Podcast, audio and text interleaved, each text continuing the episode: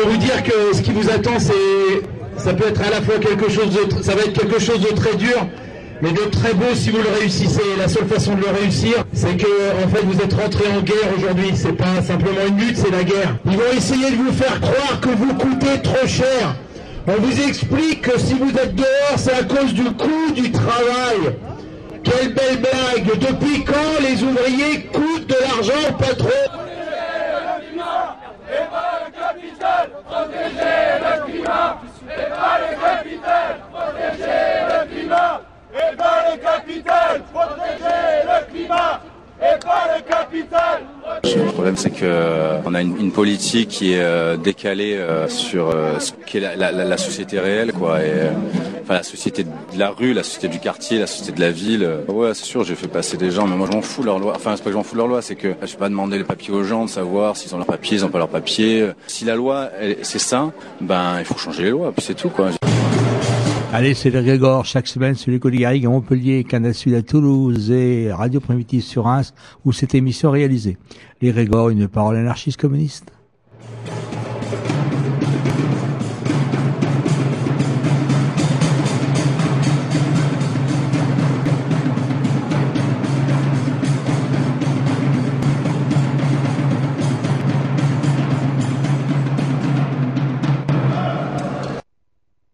Bonsoir. Bonsoir. Alors ce soir, euh, qu'est-ce qu'on va faire? Ah bah, tu, tu vas nous le dire. Alors ce soir, on va faire quelque chose qu'on fait assez peu euh, dans, dans les Grégor, puisqu'on va parler d'un livre et on va euh, on va entendre l'auteur de ce livre. Alors c'est quelque chose qu'on fait assez peu souvent euh, dans, dans, dans les Grégor, parce qu'on on préfère euh, d'abord euh, donner euh, la parole euh, aux premiers concernés, à ceux qui sont acteurs de leur lutte et à ceux qui sont à lutte, en lutte. Et on a toujours euh, une méfiance un peu un peu, je dirais, congénitale de, de la part vis-à-vis euh, des intellectuels, qui eux ont largement euh, euh, assez euh, de temps et d'espace normalement pour pouvoir s'exprimer. Mais si on, on a choisi ce soir de, de parler et de donner la parole justement à un intellectuel et, et- et de parler d'un livre, c'est que d'une part cet intellectuel il est un peu particulier et puis ce livre il nous intéresse grandement. Euh, alors moi j'ai pas fini le livre puisque c'est une somme, hein, ça fait 832 pages. Donc euh, c'est Maus quoi et, euh, et il vient de sortir, euh, il est sorti il y a une semaine et euh, ce livre se nomme euh, une histoire populaire de, de la France. Il, est, il, est, il, est, commis par un auteur, un historien qui s'appelle Gérard Noiriel, et il nous a euh, intéressé à plus d'un titre. Alors évidemment, déjà, euh, le titre en lui-même euh, pose question, une histoire populaire de la France. Alors euh, pour nous, l'histoire, qu'est-ce que c'est? Ben, L'histoire, c'est quelque chose qui n'est pas figé, hein, c'est un processus. Hein. J'avais noté cette phrase en exergue de notre présentation, les hommes font leur propre histoire, on pourrait rajouter les femmes. Hein. Les hommes et les femmes donc font leur propre histoire, mais ils ne le font pas arbitrairement, dans les conditions déterminées par eux, mais dans des conditions directement données et héritées du passé. La tradition de toutes les générations mortes pèse euh, d'un poids très lourd sur le cerveau des vivants. C'est de Karl Marx dans le 18 euh, Brumaire de Napoléon Bonaparte. Alors là, suite, voilà, il nous parle de Karl Marx, ça, va être chiant. Non, non, c'était juste pour dire que pour nous, l'histoire, c'est- un processus, c'est une relation dynamique. C'est c'est quelque chose qui est en constante évolution et en transformation. Et même si le poids de cet héritage pèse sur le cerveau des vivants, comme le disait Karl Marx, c'est pas quelque chose qui crée du déterminisme, mais c'est quelque chose qui est toujours en évolution.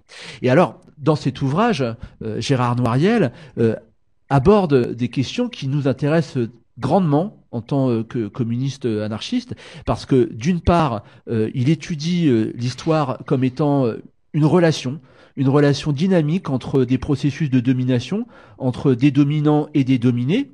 Euh, quelque part, euh, nous on l'appelle lutte de classe, mais lui il la détermine autrement. Mais également, euh, il essaye de voir comment s'est constituée l'entité euh, qu'on appelle la France, euh, en euh, la mettant, il va le dire euh, euh, dans l'entretien euh, qu'il a donné, quelque chose de très simple. La France, c'est simplement le territoire où il y a des Français, donc des choses qui changent, qui bougent au cours des années. Et puis euh, euh, Noiriel, à l'intérieur de cette de cette vaste somme, essaye de comprendre comment s'est constitué euh, ce qu'on appelle l'État français. Et donc, il montre bien comment justement la nation, les luttes, les identités euh, les euh, nationalités, l'État, tout cela sont intimement liés et sont des processus qui évoluent au cours du temps. Et les choses qui sont données aujourd'hui à présent n'ont jamais été les mêmes et ne seront pas les mêmes. Et ça nous intéresse grandement puisque ça veut dire qu'il n'y a pas de choses qui tombent du ciel, mais que les données sociales dans lesquelles on évolue aujourd'hui sont susceptibles d'être transformées et d'être remises en cause euh, à chaque à chaque à chaque question. Alors Gérard Noiriel aussi, c'est quelqu'un qui a un parcours intellectuel intéressant. C'est quelqu'un qui est né à Longwy, qui a d'abord travaillé très longtemps, euh, d'abord euh, comme enseignant à l'intérieur euh, de l'éducation nationale à Longwy, dans un bassin ouvrier, qui a d'abord travaillé sur l'histoire ouvrière, et puis qui, à partir des années 80, a commencé à changer son optique et à regarder et à faire une histoire de l'immigration. En 1988, il va écrire un, un, long ouvrage qui s'appelle le, le, Creuset français et qui va être une des premières histoires générales de, de, de, de l'immigration et qui va remettre en cause pas mal de choses sur lesquels, sur lesquels les historiens étaient déjà arrêtés. Il va poursuivre euh, son travail de recherche sur l'immigration, sur la nation, sur l'identité euh, euh, de la France, et il va ensuite aboutir à la création de la Cité nationale, je fais vraiment très très vite, hein, de l'histoire de l'immigration et du musée de l'immigration qui se trouve à Paris, à, Vincennes, Cité nationale dont il va démissionner à l'issue de la création du musée d'identité, de, du ministère pardon, de l'identité nationale et de l'immigration afin de manifester son opposition face à cette à cette création et cette instrumentalisation, euh, comme il l'a désigné lui-même, euh, de, de, de, de, la part de l'État et de la part à l'époque de Sarkozy, et, et de Vous allez voir, hein, il, il, résume et il aborde ces questions de manière beaucoup plus talentueuse que moi-même à l'intérieur euh, de, de, de, de, l'intervention qu'il fait. Cette intervention, elle a eu lieu à Paris, au CICP, à l'initiative de la librairie Quilombo. Euh, elle était l'occasion pour euh, euh, Gérard Noiriel, Philippe Oliveira et André Leuze de parler justement de ces conceptions d'histoire populaire, d'essayer de comprendre et, de, d'interroger sur ce que Noiriel pensait qu'être le peuple, cette notion très très très très floue qui est souvent dépréciée ou alors utilisée idéologiquement. Hein, soit le peuple c'est la populace, euh, qu'on considère de manière euh, méprisante, ou soit euh, c'est quelque chose qu'on porte au pinacle comme étant acteur de l'histoire. Hein. On parle aujourd'hui de populisme, ou pour la France insoumise, il parle de peuple de France, mais on sait jamais visiblement et on sait jamais précisément qu'est-ce que c'est. Alors on, on, a essayé, pour pas faire trop long, de diviser cette intervention qui faisait une heure et demie en deux parties. On va écouter la première partie ce soir. Euh, on en reparlera euh, après euh, pour voir si on a quelque chose à dire, puis on parlera d'autre chose. On partira la deuxième partie un peu plus tard, peut-être la semaine prochaine, peut-être autrement. Et puis sinon, si on n'a pas l'occasion de repasser cette deuxième partie, on mettra à disposition des auditeurs l'ensemble de l'intervention. Et puis on mettra à disposition des auditeurs certainement un peu plus tard dans le courant du mois de novembre une émission d'une heure pour revenir là-dessus, parce que vraiment cet ouvrage, il sert de base de discussion et il aborde des questions euh, qui, je le répète, sont extrêmement politiques et extrêmement importantes. Alors on y va, on se retrouve euh, dans une trentaine de minutes pour en discuter et euh, soyez bien attentifs. Évidemment, ça peut apparaître un peu compliqué, mais en fait, vous allez voir si, on est attentif et qu'on se met dedans, c'est très très très intéressant. Gérard, tout simplement sur l'objet Histoire de France, parce que même si elle est populaire, tu as, écrit une histoire de France et des histoires de France. Il s'en écrit depuis très longtemps. Euh, il y a une très grande euh, profusion du genre. Euh, j'imagine qu'en écrivant la tienne, tu t'es forcément confronté à celle des autres. Alors sans remonter aux chroniques de France du Moyen Âge qui correspondent au moment où tu commences ton livre, là, enfin un peu avant la guerre de Cent Ans, mais pour les premières remonter jusque-là, est-ce que tu pourrais nous dire pourquoi, euh, d'abord comment tu, comment tu te places par rapport aux histoires de France qui, qui, t'ont précédé, et pourquoi tu as estimé nécessaire de, faire la tienne, quoi, d'en faire une de plus, euh, autrement que pour nous faire plaisir euh, Eh bien, bonsoir à tous. je suis très heureux aussi d'être là. Je remercie la librairie d'avoir organisé cette soirée. Effectivement, donc, le point de départ, ça a été effectivement une discussion avec, euh, Thierry, avec Cepolo, avec Agone, au moment où le, bouquin de Zine est sorti en français. Et euh, je trouvais important, de toute façon, j'avais une très grande admiration pour Howard Zine et j'étais très flatté qu'on puisse considérer que je pouvais faire la même chose pour la France. Euh, donc je me suis, ça c'était il y a une dizaine d'années, j'ai commencé à travailler dessus et puis je me suis rendu compte que c'était plus compliqué que ce que j'avais cru au départ. C'est-à-dire comment aborder ça dans le contexte français et je dirais dans le contexte politique dans lequel nous, nous étions 20 ou 30 ans après que Zine ait écrit le sien. Parce que Zine a écrit ce livre, il a été publié en 1980 aux États-Unis, mais il l'a écrit dans les années 70. Les années 70, c'est une période, moi je considère, moi j'étais étudiant à ce moment-là, c'est peut-être pour ça que je dis ça, mais c'est une période euh, parmi, c'est peut-être les plus heureuses de, de, de, de l'histoire française, pour les forces progressistes, j'entends, parce que c'est une période qui a précédé, qui a suivi mai 68, et où il y avait vraiment une, spontanément une convergence des luttes. Moi, quand j'étais étudiant, j'étais engagé à l'UNEF et puis bon, dans différentes organisations, et pour nous, ça posait pas de problème, c'est-à-dire l'engagement euh, en faveur, aux côtés du mouvement ouvrier, et puis euh, aux côtés des, féministes, de l'antiracisme, etc. Ça, se combinait sans qu'il y ait vraiment bon. Et on avait le vent en il y avait un espoir, il y avait un optimisme, etc. Évidemment, euh, on n'est plus dans ce contexte-là. Par ailleurs, quand Zine a écrit son histoire populaire, il a, comment dirais-je, il pouvait légitimement dire je vais vous raconter une histoire des exclus qui n'a été racontée par personne, qui a été complètement marginalisée. Mais 20 ou 30 ans après, grâce à Howard Zinn, grâce aux, historiennes et aux historiens qui ont travaillé dans ces, perspectives-là, on ne pouvait plus dire la même chose. Ça aurait été, je trouve, malhonnête à l'égard du public d'aller dire je vais vous raconter des choses que personne n'a jamais euh, dites, enfin sur tel ou tel euh, groupe, etc. Donc, euh, j'ai été pris dans ces contradictions-là et euh, j'ai mis un peu de côté le livre parce que j'ai été pris dans autre chose, notamment dans euh, mon travail sur l'histoire du clown chocolat, qui a été une pièce de théâtre, parce que je m'occupe aussi d'une association d'éducation populaire, donc j'ai été moi-même sur la scène pendant un an à tourner dans les centres sociaux, etc., avec un musicien, un comédien. Euh, euh, donc c'est extrêmement prenant. Là, j'ai découvert ce que c'était que la vie d'artiste. C'est beaucoup plus fatigant que la vie d'universitaire, je peux vous le dire. Et puis, il a écrit deux bouquins sur le clown chocolat. Puis après, il y a eu le film avec Omar, Omar Sy. Bon, vous savez peut-être, vous l'avez peut-être vu. Donc tout ça m'a amené de des horizons tout à fait passionnants, mais qui m'ont un petit peu éloigné de l'histoire populaire. Et puis après, donc voilà, je m'y suis remis à fond, et voilà, le projet a débouché. Donc tout ça a fait que j'ai mûri quand même longtemps cette, euh, ce travail, et euh, c'est ce que j'explique dans l'introduction. Pour moi, je définis le populaire. Mon livre, c'est pas une histoire des classes populaires, c'est une histoire des relations sociales. Pour moi, le populaire se construit dans des relations entre les dominés et les dominants. Donc c'est un petit peu ça qui fait peut-être la perspective originale de, mon travail, mais qui rendait la chose particulièrement difficile parce que parce qu'une question que je me posais, c'est les, les, quand on privilégie les résistances, ce que j'aurais fait aussi spontanément, mais on se dit les gens résistent à quoi hein? Quand on parle du populaire, on dit quelle est la définition du populaire? Je le montre dans le livre. Selon les époques, les définitions évoluent constamment. Et ce ne sont pas uniquement les gens qui appartiennent aux classes populaires qui s'auto-définissent. Ils sont eux-mêmes pris sous le regard des dominants.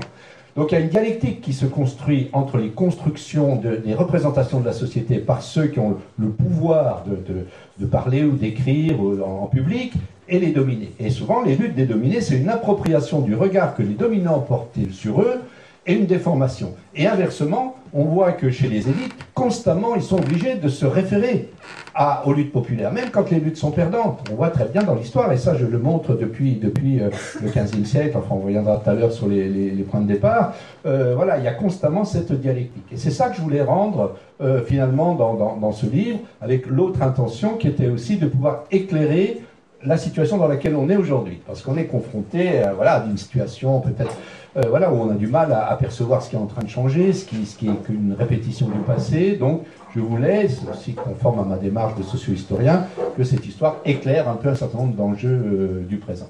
Donc, tu as, déjà en partie répondu à la question que j'avais posée sur, sur le populaire, mais justement, il y avait deux dimensions. Quand on dit populaire, en fait, euh, il y, a, deux sens possibles quand on intitule un livre Histoire populaire.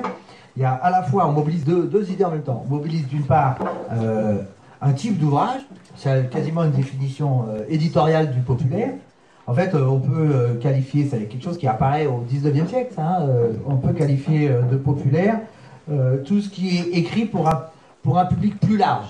Ça ne veut rien dire pour un large public, ça veut dire pour un public plus large, c'est-à-dire plus large que le public habituel auquel on est habitué, enfin, auquel on a l'habitude de s'adresser. Donc, cette histoire populaire, dans quelle mesure elle est importante pour toi, cette façon de, viser un public différent des autres publics que, que tu as touchés Euh, et puis évidemment, à côté, le populaire, c'est la réalité sociopolitique dont tu as parlé, mais ça, on, en reparlera après, puis tu viens de répondre, donc là-dessus, je m'arrête tout de suite.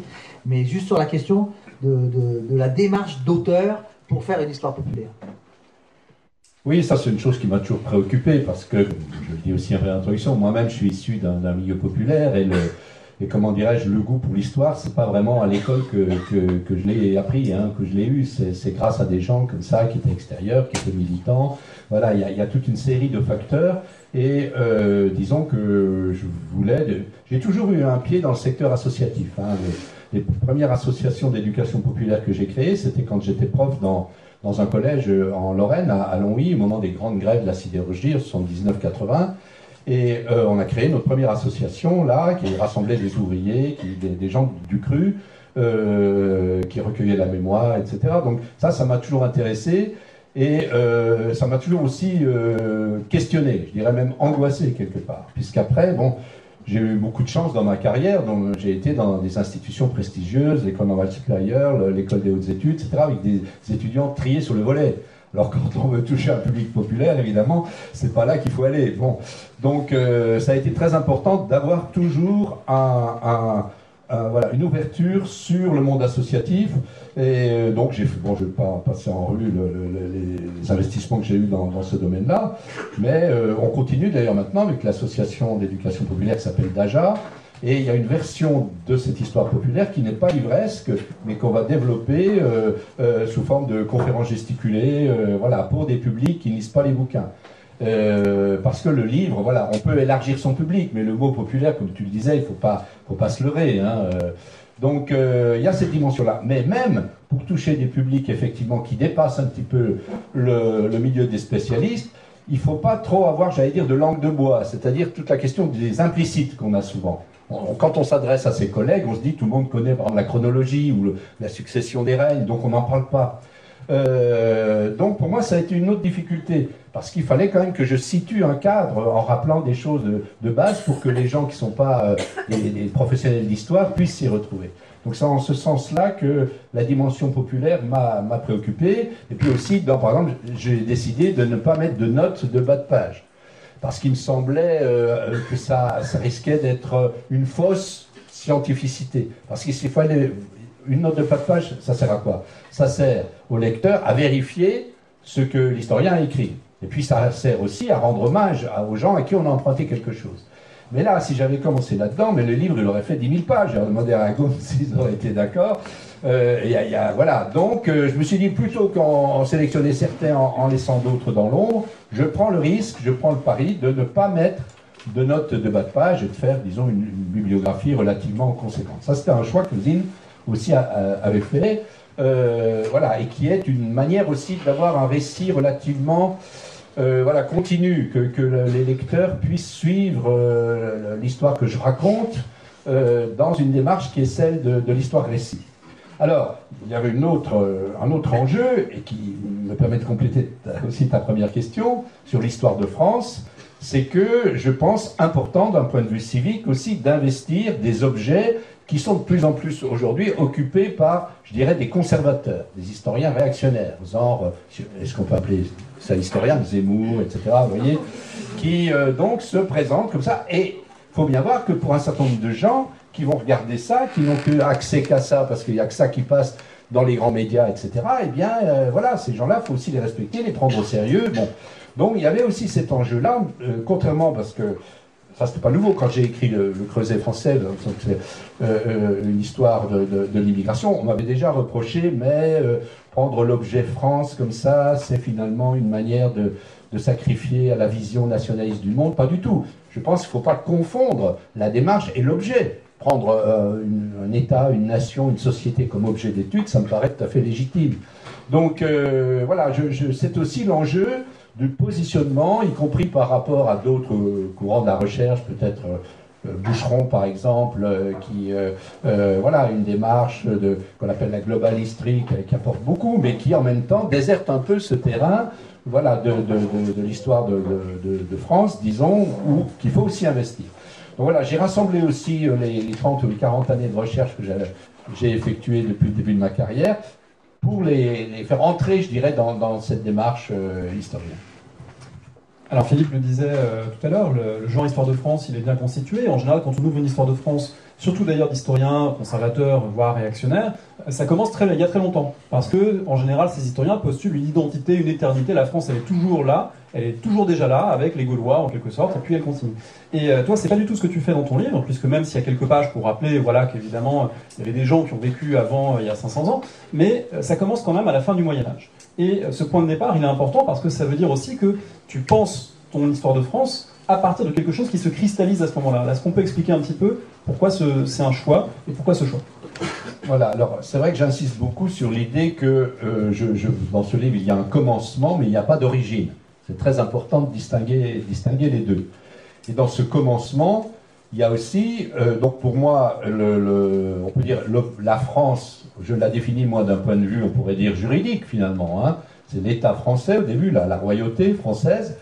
Et euh, euh, elle se constitue donc en, restructurant des, des, bribes du passé. C'est pour ça que je reviens parfois à des choses plus anciennes, notamment tous les processus de migration qui avaient pu exister avant, mais pour montrer qu'elle se restructure dans cet euh, État royal qui se met en place à l'époque, disons, de Jeanne d'Arc. je prends Jeanne d'Arc un petit peu comme, symbole pour dire qu'on peut aussi réinvestir Jeanne d'Arc, parce que ça a été, vous savez, la grande figure des historiens euh, que j'appelle monarchistes, euh, conservateurs, mais qu'on peut aussi montrer que c'est à ce moment-là que se construit euh, l'État français, qui est un État pré-national, hein, État royal, parce que une des questions que je me suis posée, c'est par rapport à la, la définition du peuple. Qu'est-ce que c'est qu'un peuple? Qu'est-ce qui différencie un peuple et une population?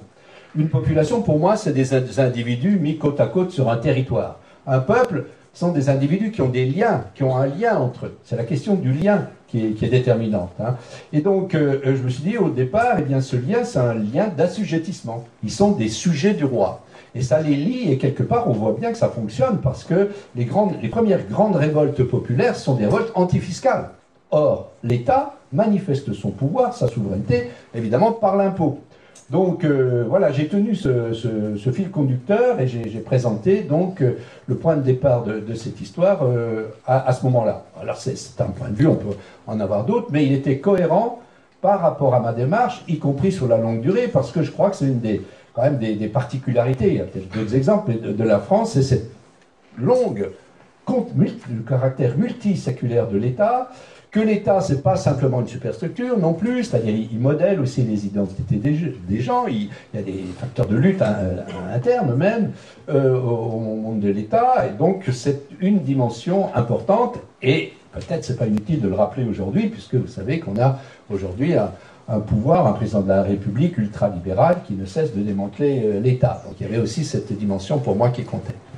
Alors, tu y as fait un tout petit peu allusion en disant qu'il y avait une, singularité française dans cette longue durée de l'État, d'un État qui euh, euh, s'est construit en saisissant le peuple et en le catégorisant, en en faisant, en l'assujettissant, comme tu l'as dit.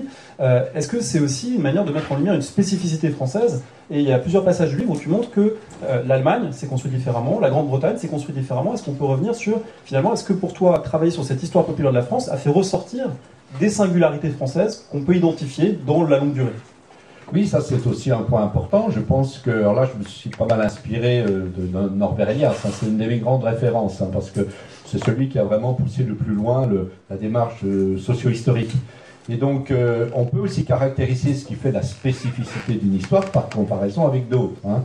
Donc, pour moi, je, précise aussi que euh, euh, c'est pas l'hexagone, hein, comme on peut dire aujourd'hui, qui, a la, a priori. Je montre justement que j'intègre l'histoire coloniale dès, dès, le départ, puisque quasiment ça se construit au départ, et que le rôle des États, on le voit fonctionner dès, ce moment-là, avec les formes de catégorisation de la couleur de peau pour fabriquer des races, etc. Ça relève de processus qu'on peut retrouver ailleurs. Donc euh, ça me permettait aussi de réintégrer cette dimension coloniale ou post-coloniale dans une problématique globale et aussi, euh, parce que c'est un de mes chevaux de bataille, on en reviendra peut-être tout à l'heure, de combattre euh, une certaine tendance aujourd'hui euh, à une histoire identitaire. Hein, parce que pour moi, il faut articuler les différentes dimensions qui font la, spécificité des individus, et donc la dimension sociale est pour moi constamment importante. Donc il y a cet ensemble de choses qui amènent effectivement à distinguer une sorte de spécificité française qui est lié à la précocité de la construction de l'État.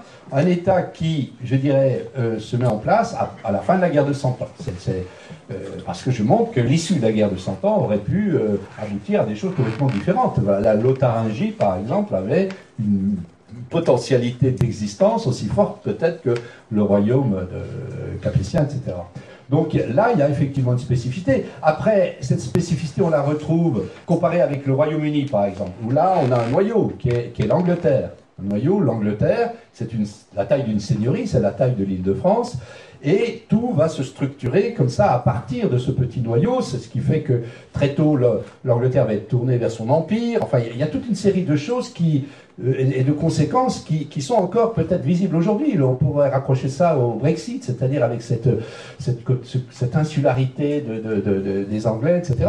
Puis du côté allemand, effectivement, c'est la, la, faillite du Saint-Empire romain germanique qui fait qu'il y a, y, a, y a des gens de langue allemande sur un vaste territoire, mais l'État euh, euh, qui, enfin, qui avait existé, ouais, qui avait existé au temps de de Charlemagne ne, perdure pas. Donc il y, a une histoire qui va être assez dramatique, hein, puisque Norbert Elias euh, enracine finalement la catastrophe qui a été le nazisme dans ses défaites successives donc, de, l'État et de la bourgeoisie allemande. Donc voilà, là je ne veux pas trop entrer dans les détails, mais disons on peut effectivement euh, montrer une spécificité par des petites touches euh, de, de, comparaison avec d'autres pays. Donc une histoire de France telle que je la conçois n'est pas une histoire complètement isolée sur elle-même ou qui a priori, euh, affirmerait qu'il n'y a pas eu de lien. Je montre aussi les liens, notamment par la question migratoire, qui occupe une grande place dans mon livre, mais même dans les relations internationales, les affrontements entre États, la spécificité du développement des différents pays.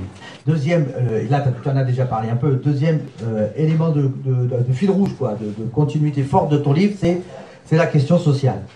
tu as commencé ton, ton parcours d'historien, les tout premiers euh, travaux que tu as publiés euh, étaient sous-titrés Immigrés et prolétaires. Euh, et tu as beaucoup travaillé ensuite, et sur les immigrés, et sur les prolétaires. C'était vraiment les objets, les objets essentiels de tes, de tes recherches. Et donc, dans une époque où on pourrait dire que l'histoire sociale est peut-être un peu moins centrale qu'elle était autrefois, même si je me souviens que dans, dans, des, dans des, écrits antérieurs, tu nous avais aussi rappelé que l'idée d'une histoire sociale autrefois dominante, euh, il fallait la, relativiser parce que la fameuse école des annales, euh, par rapport à d'autres euh, histoires politiques très institutionnalisées et bien en place, elle avait toujours une, une position en fait moins centrale qu'on l'a dit. Mais enfin, il y a eu une époque, notamment dans ces années rêvées des années 70, où l'histoire sociale explosait, où la question sociale était vraiment la clé de lecture qui permettait d'unifier un peu toutes les approches et de, de construire un récit, un récit global. Donc dans une époque où euh, cette version-là de l'histoire est un peu sur le, sur le recul, est-ce que tu te considères comme un résistant? Et, euh, si tu, tu, continues toi à, considérer qu'elle doit avoir cette position centrale? En tout cas, est-ce que tu peux nous dire jusqu'où tu donnes la primauté à la question sociale dans ton récit, dans ton livre, comme cadre d'explication de ton histoire populaire? Jusqu'où il te semble important euh, que le récit historique conserve cette ambition totalisante, qu'il ne soit pas uniquement une, addition de petits événements comme euh, certaines, certaines tendances de la recherche aujourd'hui ont, euh, l'air de conduire. Jusqu'où c'est important d'avoir une ambition de cohérence dans l'interprétation. Ça, c'est ta conception de l'écriture de l'histoire. Et bien sûr, bon, ça renvoie aussi à ce que tu disais tout à l'heure, mais là peut-être que tu vas pouvoir développer, euh, comment tu conçois l'articulation entre l'histoire que tu écris et notamment l'histoire sociale qui est centrale pour toi, euh, avec d'autres questions longtemps ignorées, euh, mais qui suscitent aujourd'hui un vif intérêt, et qui sont par exemple la question raciale, la question du genre, toutes ces questions-là, qui dans le domaine historique remontent, qui sont évidemment confrontées et confrontables avec la question sociale. voilà, comment tu, te retrouves là-dedans? Il y a beaucoup de questions dans ta question. Hein. Euh, d'abord, oui, ce que je voudrais dire, c'est qu'il faut bien distinguer. Moi, je pense que un, historien doit être capable de faire plusieurs genres d'exercices. Donc, moi, j'ai fait des, recherches savantes, pointues, sur des, objets relativement limités. Et là, c'est une synthèse. Donc, je, ne vais pas aller cacher le fait que c'est une synthèse et qu'il faut donc respecter les règles de la synthèse. Donc, l'exercice voulait justement euh, que voilà, il y ait une cohérence et qu'il y ait voilà une une, dynamique parce que ça fait partie de, ce qu'on peut appeler une synthèse. Ça, c'est le premier point. Le deuxième point, c'est que dans cette synthèse, j'ai voulu évidemment rester fidèle à ma démarche méthodologique. Donc moi, je, dis, je suis historien, c'est-à-dire j'ai une double formation d'histoire et de sociologie. Et si la sociologie m'a m'a passionné, c'est parce que justement, c'est une démarche qui, au moins depuis Max Weber, déconstruit les entités. hein, pour retrouver aussi, pour repartir de la singularité de chaque individu. Pour moi, chaque individu est le produit d'une multitude de critères identitaires qui se combinent de façon différente chez beaucoup euh, de gens, etc. Donc, c'est cette démarche-là que euh, je, je dois à la sociologie. C'est pour ça que je vous parlais de Norbert Elias. Il a écrit un livre que je trouve très bien, très simple en plus à lire, qui s'appelle La société des individus, qui est extrêmement intéressant de ce point de vue-là, parce qu'on voit justement que les collectifs, les entités collectives, qu'on l'appelle la classe sociale, la race, la femme, enfin le genre, tout ce que vous voulez, c'est toujours des constructions sociales. hein. Donc des et il y a donc toujours des gens qui occupent un- un- une, position particulière qu'on appelle parfois en sociologie les entrepreneurs d'identité qui vont fabriquer, voyez, des, des collectifs auxquels les individus vont ou non s'identifier. Voilà. Donc ça, moi, ça m'a marqué dans ma, dans ma formation. Euh, c'est pour ça aussi que j'ai- été beaucoup, euh, euh, j'étais très proche de Bourdieu, de Pierre Bourdieu, parce que dans son ou de Foucault pour certains aspects, parce que les intellectuels de cette génération-là nous ont donné des outils pour analyser ça. Mais moi, je ne je suis affilié à personne. hein. J'utilise les outils quand j'en ai besoin et puis c'est tout. Mais dans, dans cette démarche-là, voilà comment je procède. Donc, euh, euh, euh, je- je- j'utilise la même boîte à outils pour analyser la construction, par exemple, du mouvement ouvrier, pour montrer comment la figure de l'ouvrier s'est imposée à un certain moment de l'histoire, qui a parlé au nom des ouvriers, et je le fais aussi dans le, mouvement féministe, le mouvement euh, euh, anticolonialiste, etc. Donc c'est parfois mal perçu par les militants, parce qu'ils croient qu'on les critique. Mais non, c'est pas une critique, chacun a le droit, a le droit de s'engager comme il veut, et moi, en tant que citoyen, j'ai bien sûr aussi mes engagements. Mais je refuse de confondre mon engagement de citoyen et mon travail d'historien. Parce que moi, j'appartiens à une génération quand même qui a été marquée par le stalinisme. Euh, euh, J'ai même été exclu, moi, du PC euh, pour ce genre de raison, parce que, voilà, donc, dans l'époque du stalinisme, c'est que les intellectuels devaient être au service de la cause du prolétariat, parce que le prolétariat était martyr, etc., etc.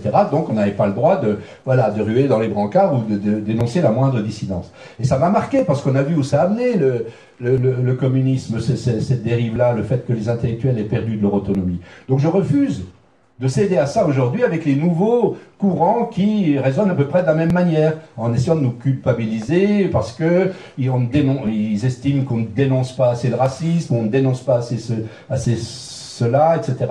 Donc, en tant que militant, on fait ce qu'on veut, mais en tant qu'historien, il faut avoir un cadre d'analyse qui permet de comprendre et d'utiliser les mêmes outils. Parce que les formes, les relations de pouvoir, les formes de domination, ils existent aussi au sein de ces groupes, même si ces groupes sont minoritaires. Donc nous, on n'a pas le droit de, euh, de, laisser ça de côté. Voilà comment je, conçois les choses et comment j'ai essayé de les mettre en œuvre pour analyser toute une série de mouvements euh, de lutte. Donc je, ne fais pas une apologie euh, des résistances, des luttes. Je montre aussi dans ce livre que les formes de domination, de pouvoir, elles peuvent exister à l'intérieur des classes populaires. hein. Et que souvent les dominants vont exploiter les contradictions euh, qui se développent dans les, dans, les milieux populaires pour, imposer, pour s'imposer aussi. Donc il y a aussi là des choses qui tranchent peut-être avec une certaine, euh, un certain discours qu'on peut trouver parfois dans les, Il y a un point sur lequel j'aimerais rebondir en prenant peut-être un exemple concret du livre, parce qu'on a parlé hein, de, un petit peu de, de grandes généralités sur l'approche d'histoire sociale, etc. Dans le livre, il y a un chapitre qui m'a beaucoup intrigué, c'est le chapitre 2, qui s'appelle Dire sa souffrance au nom de Dieu. Et en fait, c'est consacré en partie à la période des, des guerres de religion du XVIe siècle. Et dans ce chapitre, il y a une relecture précisément sociale de ces conflits, euh, dans laquelle tu dis finalement, à rebours de toute une historiographie qui insiste sur le fanatisme, l'aspect religieux, etc., en disant finalement, c'est la question sociale qui est fondamentale, et la religion n'est que le vocabulaire dans lequel ça s'exprime. Oui, alors c'est vrai que donc pour cette période, alors ça c'est des périodes que, sur lesquelles moi-même j'ai jamais travaillé, je dirais de première main, hein, mais euh, j'ai relu, j'ai lu enfin toute la littérature et je me suis retrouvé beaucoup plus proche de ce que faisaient les historiens des années 70, comme Emmanuel Leroy-Ladurie Ladurie, par exemple, qui lui-même se référait à la tradition marxiste, à Engels, la guerre des paysans, euh, pour construire mon analyse. Même si moi je l'ai, disons, enrichi euh, par rapport justement à une tradition sociologique. Parce que, comme je l'explique dans l'introduction de ce chapitre, là je me suis inspiré pas mal de Bourdieu, euh, qui accordait beaucoup d'importance au langage. Quel est le, le langage pour nommer sa souffrance? Bourdieu a, ça, je- il, il avait écrit ça dans un, dans- une conférence qu'il avait faite dans les années 70 pour parler du syndicalisme. Donc c'était un contexte tout à fait différent. Et, euh, quelqu'un lui demandait mais pourquoi les syndicats ont toujours tendance à avoir des revendications de salaire? Demander des à l'époque, ça croit pas le chômage euh, comme aujourd'hui, etc. Donc les, syndicats avaient tendance à demander des augmentations de salaire.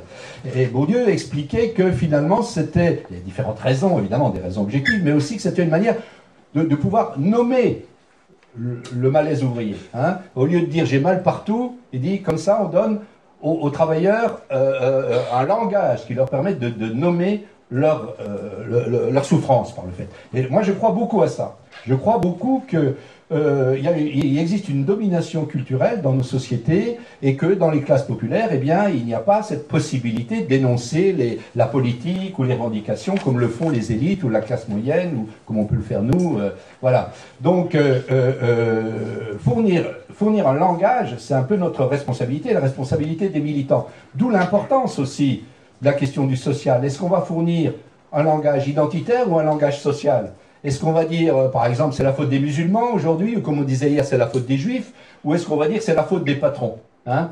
Ce sont des choix et on voit que euh, selon les époques, eh bien, les, gens les plus démunis, j'ai montré ça dans un de mes livres qui s'appelle Le massacre des Italiens, hein, sur le massacre des, des immigrés italiens à Aigues-Mortes en 1893, j'ai montré comment il y avait tout ce jeu-là, où dans une époque de montée du nationalisme, où un certain nombre d'ouvriers qui étaient complètement dépossédés, dépourvus, qui étaient réduits à l'état de vagabondage, finalement ils s'approprient le langage nationaliste hein, pour nommer leur révolte et ils vont massacrer les Italiens. Donc euh, euh, voilà, ce sont des enjeux très importants. Alors ce que j'ai voulu montrer dans ce chapitre, c'est qu'effectivement, on pouvait lire, il y a d'autres lectures possibles, mais on pouvait très bien lire les guerres de religion, euh, dites de religion, justement, euh, à partir de cette problématique-là. Et, ça marche très bien. On voit très bien que les paysans, les artisans vont s'emparer de, du langage religieux qui était archi-dominant à l'époque, mais pour énoncer euh, des, revendications qui sont des revendications sociales. Par exemple, la question des dîmes, la question de, de, de voilà, de leur, pour les artisans, de, des dominations qu'ils subissent par rapport aux, maîtres des corporations. Enfin voilà. Donc oui, ça, j'ai trouvé là des ressources plutôt dans les travaux qu'avaient fait les générations d'avant celle qui est au pouvoir, je dirais, dans l'institution aujourd'hui.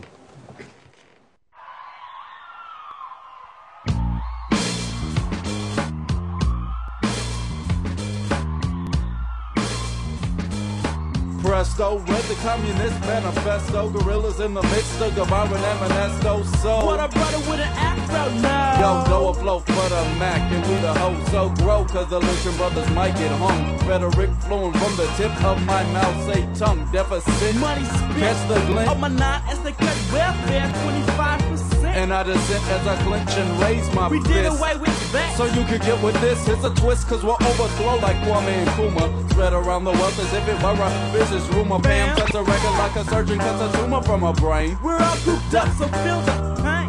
From 400 years of exploitation, anesthesia provided by your local TV station. Patience is not a virtue. I ain't waiting. Turn the shit over like Bush did a boatload of hate.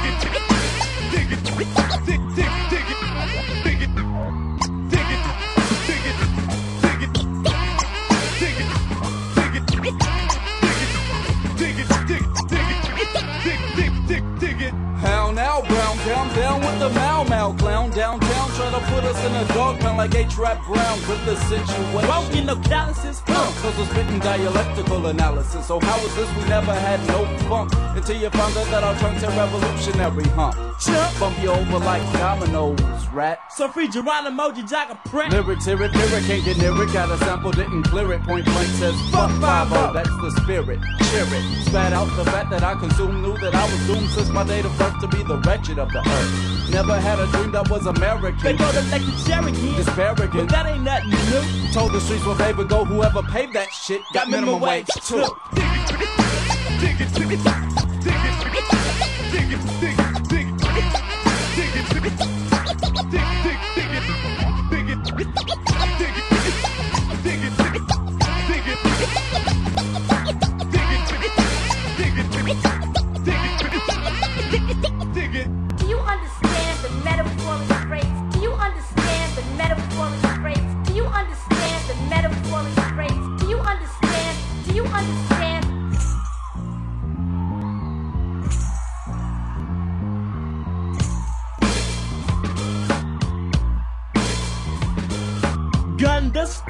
exploited and they hung us. I'd like to take a moment to say fuck Columbus. Millions off my back. The black on black crisis is a myth. The crack that did the What's damage. the one from the whip? The record skip, the record skip, the record skip.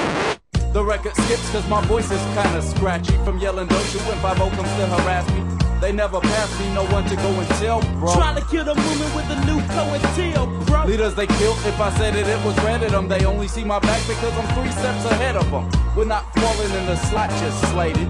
We realize that our power is nigga plated. Masses move as well as asses do. Class is through, our time is over. Past this due. And you still wanna know. The origin of the flow. Oakland, California, now for 610 Yeah, the coup coming at you in 93. Yeah, and we out, y'all.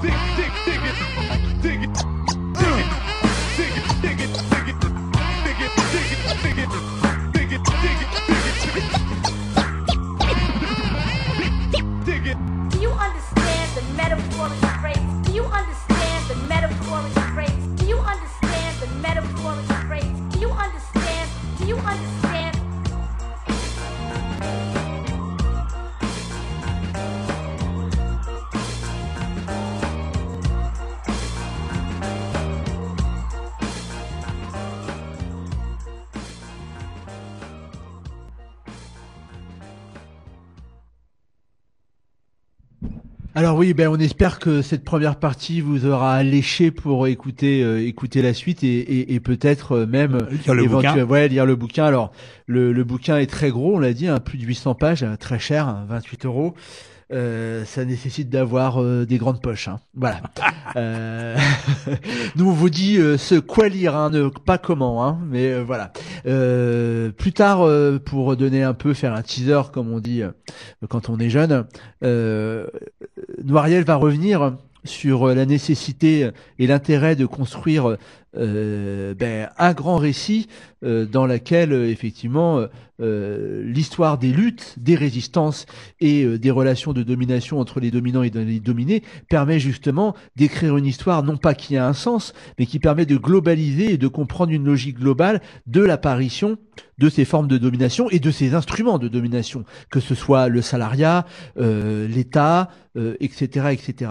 Et c'est vraiment, euh, euh, comment dire, on, on en parlait avec les, les, les camarades qui ont assisté à cette à, cette, à, ce, à ce débat, c'est vraiment une, une vraie bouffée d'oxygène.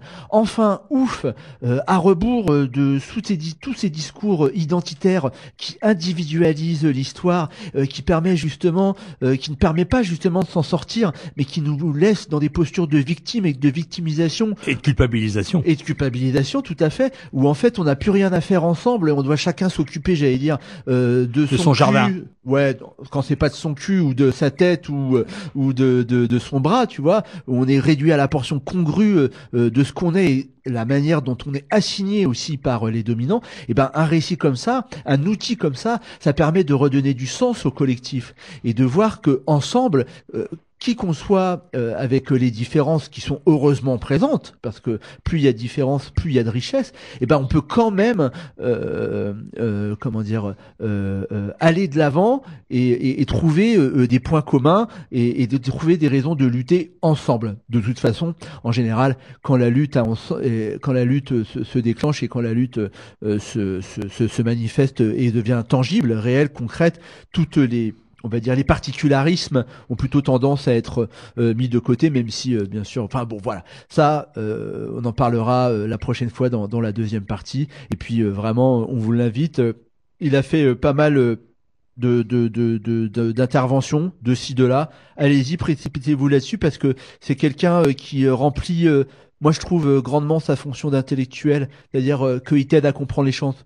Euh, c'est-à-dire que quand tu l'écoutes après, t'as l'impression d'être plus intelligent et d'avoir mieux compris. T'as pas l'impression d'être crétin et de pas avoir saisi la moitié de ce qui a été dit en disant merde, je suis con, j'ai rien compris, c'est vraiment pas pour moi quoi. Au contraire, ce type de récit, il l'a dit au départ dans sa démarche, ça s'adresse aussi à tout le monde et à travers aussi des démarches d'éducation populaire comme ça, de confrontation et de présentation de son travail, ça permet aux gens d'acquérir euh, et, et de se rendre maître de questions et de thématiques qui les concernent au premier chef. Voilà. Bon, il nous reste euh, un quart d'heure. Alors nous aussi, on écrit. Hein.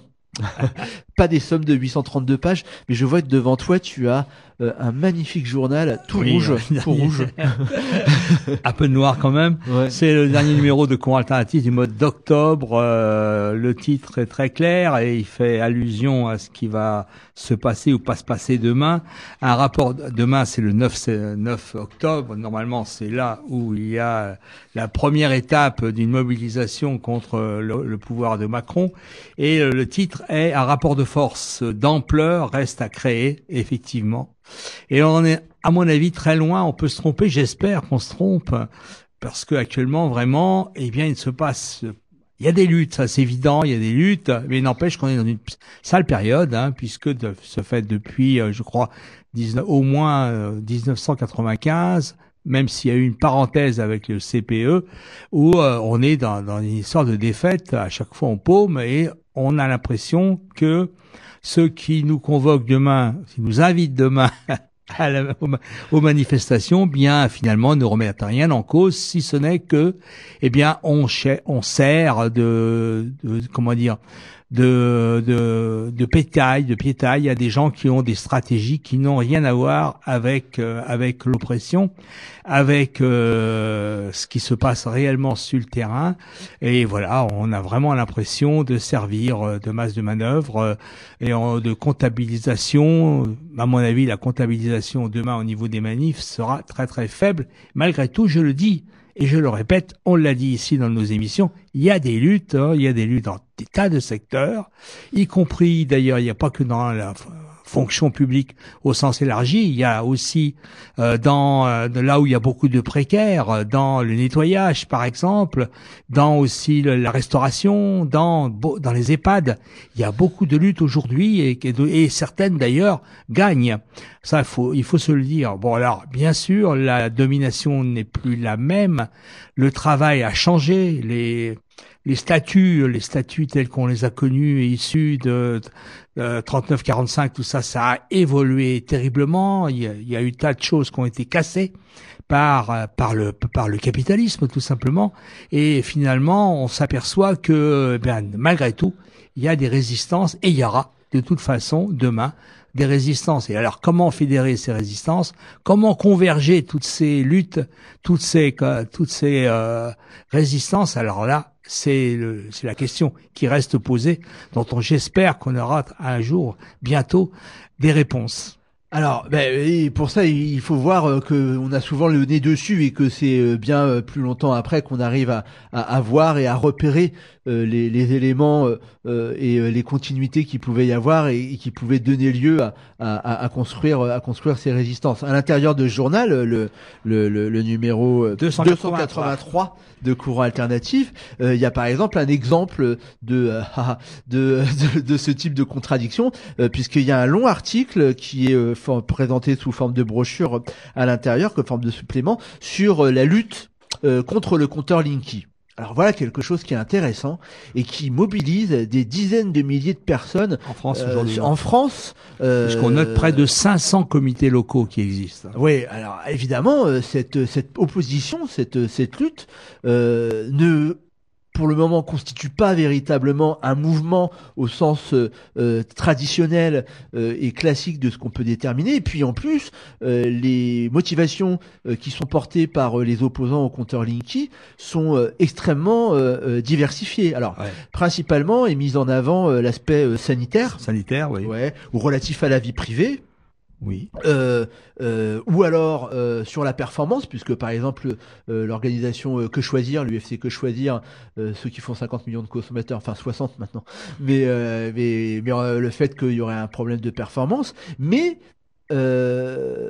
ce mouvement euh, tient. Enfin voilà, je, ce- cette opposition tient, s'organise, euh, rassemble des gens euh, disparates, que ce soit dans la campagne ou euh, d'un autre côté euh, euh, des villes. Et bon, cet article justement se propose de revenir longuement euh, sur cette opposition et d'essayer euh, de comprendre, en tous des cas, euh, de, de, de mettre euh, une focale euh, sur sur sur ce que c'est qu'en fait, sur ce que c'est. Ouais, c'est ça. Déjà sur ce que c'est Linky, et puis euh, de voir qu'est-ce qu'il y a, euh, qu'est-ce qu'il y a dans dans, dans, dans, dans, ce combat et comment est-ce qu'on pourrait mettre en avant euh, des arguments qui soient euh, des arguments euh, plus de rupture, euh, ce soit euh, ben, de poser la question de la production de l'électricité, de comment elle est produite, de comment elle est distribuée, et puis euh, ben, euh, de qu'est-ce que c'est que toute cette technologie euh, qui coloni- colonise euh, nos vies euh, de plus en plus et qui, euh, lorsqu'on s'en rend compte, euh, euh, euh, nous amène plus vers un asservissement, un assujettissement, si on reprenait le, le mot de, de Noiriel tout à l'heure,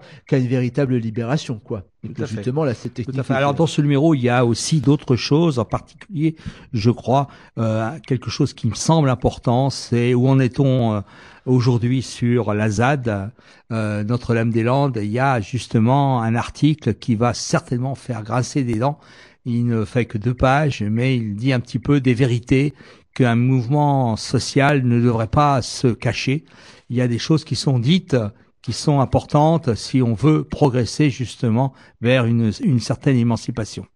Ensuite, il y a dans ce numéro de CA aussi euh, d'autres choses, en particulier au niveau des luttes sociales à Air France. Il y a le retour sur la grève de- des cheminots. Et puis, il y a aussi l'essai d'enquête ouvrière à Toulouse. La lutte s'éclasse. Je crois qu'il y a bien d'autres choses dans ce canard, en particulier au niveau international, avec euh, le piratage en haute mer. On a fait une émission de radio là-dessus euh, pour la, la Palestine, c'est-à-dire euh, pour Gaza en fait, avec le piratage qui a eu lieu au niveau de, de la solidarité qui voulait s'exprimer par rapport à, à Gaza. Et puis il y a le colonialisme et entre autres ce qui va se passer dans un mois, quinze jours ou pas se passer d'ailleurs, c'est la Nouvelle-Calédonie avec le fameux référendum d'auto euh, d'autodétermination qui est une, une véritable mystification. Alors voilà, je crois qu'il y, a de la- il y a de la lecture. Si ce numéro vous intéresse, eh bien, vous n'hésitez pas à nous passer un texto, un mail, ce que vous voulez. On vous l'enverra, même gratuitement. Même voilà. gratuitement. Et Ouais. ça, oui, n'hésitez pas si, euh, si, si, si, si vous avez envie de, de, de jeter euh, euh, un coup d'œil sur la prose de cours alternatif. Euh, il suffit, euh, il suffit de demander. Et puis, euh, soyez bien attentifs euh, dans les rues. Des fois, il y a, il y a des petits monsieur et, et des petites madames qui ont, qui ont- qui ont des journaux euh, dans, dans, dans, dans les, euh, dans les, dans, dans les mains. Et, et c'est, c'est encore des gens qui, qui pensent que l'idée, euh, les, les, mots, la, la, la parole, euh, ça peut se distribuer et ça peut s'échanger euh, de la main à la main et qu'on peut prendre son temps et que on peut prendre du papier pour prendre le temps, le, le temps, le, temps de, de, la réflexion. Et demain, d'ailleurs, à Reims, on sera, on sera dans la rue. Normalement, hein, si, euh, si, euh, si, si, euh, euh, comment, Oui, malgré toutes les critiques qu'on peut faire à ce type de, de manif, ce rituel, dirons-nous, ce rituel qui existe, je pense, depuis longtemps. Hein, c'est un rituel qui existe depuis 20 ans au moins. Bon, ça y est, on est reparti pour un tour. À mon avis, un petit tour, hein, puisqu'il y a les élections professionnelles bientôt et fin novembre. Donc, à mon avis, d'ailleurs, dans certains milieux, euh, on, en- on parle que de ça, c'est-à-dire des prochaines élections professionnelles. Ça mobilise beaucoup de gens, beaucoup plus que au niveau social et au niveau de, le- de, de l'exploitation Ce qui, est, ce qui est assez tragique quand on voit ce qui approche là euh, par rapport euh, euh, aux propositions euh, qui sont euh, qui sont passées. Non, ces élections professionnelles, c'est une façon de savoir qui va être euh, le big chef au niveau de la fonction publique, hein, c'est Ouais, ça. c'est ça. Donc, la CFDT, euh, pour l'instant, est, est gagnante au, au, au niveau du privé. Donc maintenant, c'est qui va euh, être gagnant au niveau euh, du public. Ouais, et mais euh, c'est ouais, ben c'est ça qui va avoir le droit de discuter avec euh, avec euh, avec le, le prochain euh, le prochain ministre et surtout qui va euh, euh, avoir le droit de, de nous expliquer que on va se faire bananer et euh, comment euh, comment on Il va faut, manger parce que il là faut se mobiliser, mais Ouais. qu'il faut arrêter quand même au bout d'un certain temps. Hein, euh, faut quand même pas pas exagérer. Alors à Faut mon avis, ça va quand même être assez dur parce que euh, là, euh, le projet retraite et le projet assurance chômage, euh, s'il faut un peu déblayer euh, pour euh, essayer de comprendre ce qu'il y a derrière, ça va quand même, euh, c'est tellement énorme et ça implique tellement de choses. Alors vite fait, hein, euh, on passerait euh, d'un projet de cotisation, euh, on va dire. par l'intermédiaire de la redistribution avec un projet de cotisation à points, c'est-à-dire tu sais combien tu cotises mais tu sais pas combien tu vas toucher. évidemment, euh, l'objectif il est clair, euh, laisser tomber euh, le, régime général pour pouvoir cotiser à côté et créer des fonds de pension. Tiens, du fric qui irait pour la spéculation et, l'économie financière. Et puis le projet de, de, chômage, ça serait de la fameuse dégressivité des allocations. Alors pour le moment, euh, ça serait bien démago et réservé à des gens qui toucheraient des très très très très grosses euh, indemnités chômage. On parle de 13 000 euros. Ça représente moins de 2,1% euh, des chômeurs. Rappelons que euh, les chômeurs, euh, il y en a 43% qui sont pas indemnisés. Et la question, ça serait la même chose, c'est-à-dire qu'on cotiserait à un taux constant euh, sur sa paye, mais euh, que on ne saurait pas du coup combien euh, on toucherait euh, les la, la et combien de temps euh, on le toucherait. Euh, L'objectif étant toujours le même, c'est-à-dire nous faire accepter n'importe quel boulot euh, à euh, un boulot de merde, payer Et des rentre hein. complètement dans- à tous les niveaux dans la précarité. C'est ça, complètement et, et dépendant. Alors en plus, euh, la méthode est un peu dégueulasse hein, parce que c'est vraiment de la bonne manip de passer par cette optique démago. Si euh, l'État et le gouvernement a envie de s'en prendre aux gens qui gagnent très très très très beaucoup, on l'invite euh, à, à se à s'intéresser euh, à ce qui se passe en ce moment, puisque aujourd'hui euh, c'est ouvert euh, le procès de l'UBS. L'Union des banques suisses, qui en fait a mis au jour, puisqu'il y a des personnes qui ont balancé, que environ euh, 23 000 personnes euh, avaient été euh, contactées euh, par l'UBS, l'Union des banques suisses, pour pouvoir optimiser fiscalement, hein, ça c'est la novlogue, en gros frauder, et que cette fraude, elle équivalerait, elle aurait un équivalent à peu près à euh, 8 à 10 milliards d'absence de rentrée dans les caisses de l'État. Pour donner un- un- une idée du rapport, le déficit de l'UNEDIC, c'est 37 millions d'euros. hein. Voilà. Donc, euh, euh, avec 23 000 personnes, euh, on fait 10 milliards. Donc, euh, peut-être qu'on peut laisser tranquille les 5 à 6 millions de chômeurs. Ça sera plus rapide de s'occuper de ces 23 000 personnes, je pense. Hein, on peut faire une liste. On a les noms. On peut même nous demander. Hein, nous en a quelques-uns. hein. Si on peut aider, hein, c'est pas c'est pas il y a, a- pas de problème. Voilà. Donc, cours alternatif numéro euh, 283 octobre 2018. Euh, vous passez un mail euh, euh, au, euh, évidemment je mail je l'ai je l'ai je l'ai je l'ai euh, je l'ai pas si le chat noir euh, arobase clubinternet.fr et euh, on vous fera un plaisir de, de vous l'envoyer. Voilà.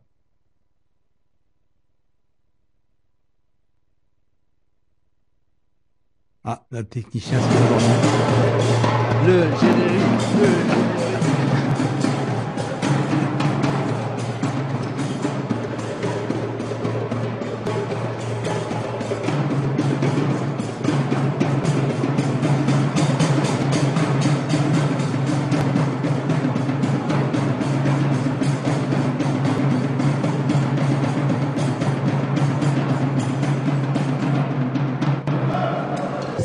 pour vous dire que ce qui vous attend, c'est, ça peut être à la fois quelque chose de, ça va être quelque chose de très dur, mais de très beau si vous le réussissez. La seule façon de le réussir, c'est que, en fait, vous êtes rentré en guerre aujourd'hui. C'est pas simplement une lutte, c'est la guerre. Ils vont essayer de vous faire croire que vous coûtez trop cher. On vous explique que si vous êtes dehors, c'est à cause du coût du travail. Quelle belle blague Depuis quand les ouvriers coûtent de l'argent au patron Et pas le capital, protéger le climat. Et pas le capital, protéger le climat. Et pas le capital, protéger le climat. Et pas le capital. Le problème, c'est que euh, on a une, une politique qui est euh, décalée euh, sur ce qu'est la, la- la- société réelle, quoi. Et, enfin, la société de la rue, la société du quartier, la société de la ville. Ouais, c'est sûr, j'ai fait passer des gens, mais moi, je m'en fous leur loi. Enfin, c'est pas que je m'en fous leur loi, c'est que je vais pas demander les papiers aux gens de savoir s'ils ont leurs papiers, ils ont pas leurs papiers. Si la loi, c'est ça, ben, il faut changer les lois, puis c'est tout, quoi. Allez, vous écoutez les Grégor chaque semaine sur l'écho des Garrigues à Montpellier, Canal Sud à Toulouse et Radio Primitive sur Reims, où cette émission est réalisée. Les Grégor, une parole anarchiste communiste que vous pouvez retrouver donc sur le site aussi libertaire.l'autre.net et sur le blog Le Chat Noir 51.